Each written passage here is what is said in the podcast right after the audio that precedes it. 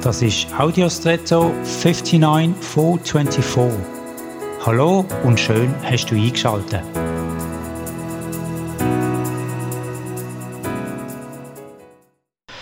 Es hat vor vielen Jahrzehnten so eine Kampagne gegeben, Liebe ist. Und dann sind angefangene Sätze in unterschiedlichen Varianten weitergeführt worden. Immer ist, so habe ich es deutet, ein Ehepaar, oder heute würde man wahrscheinlich neutraler sagen, ein Liebespaar, in einer Art Comicform abgebildet gewesen. Die Sprüche sind kurz und irgendwie einfach gewesen, bewusst und differenziert. So zum Beispiel, Liebe ist, zu wissen, dass du immer Rückendeckung hast. Und dann ist das Comicmännchen hinter dem Comicweibel gestanden. Oder Liebe ist, die andere Wange hinzuhalten.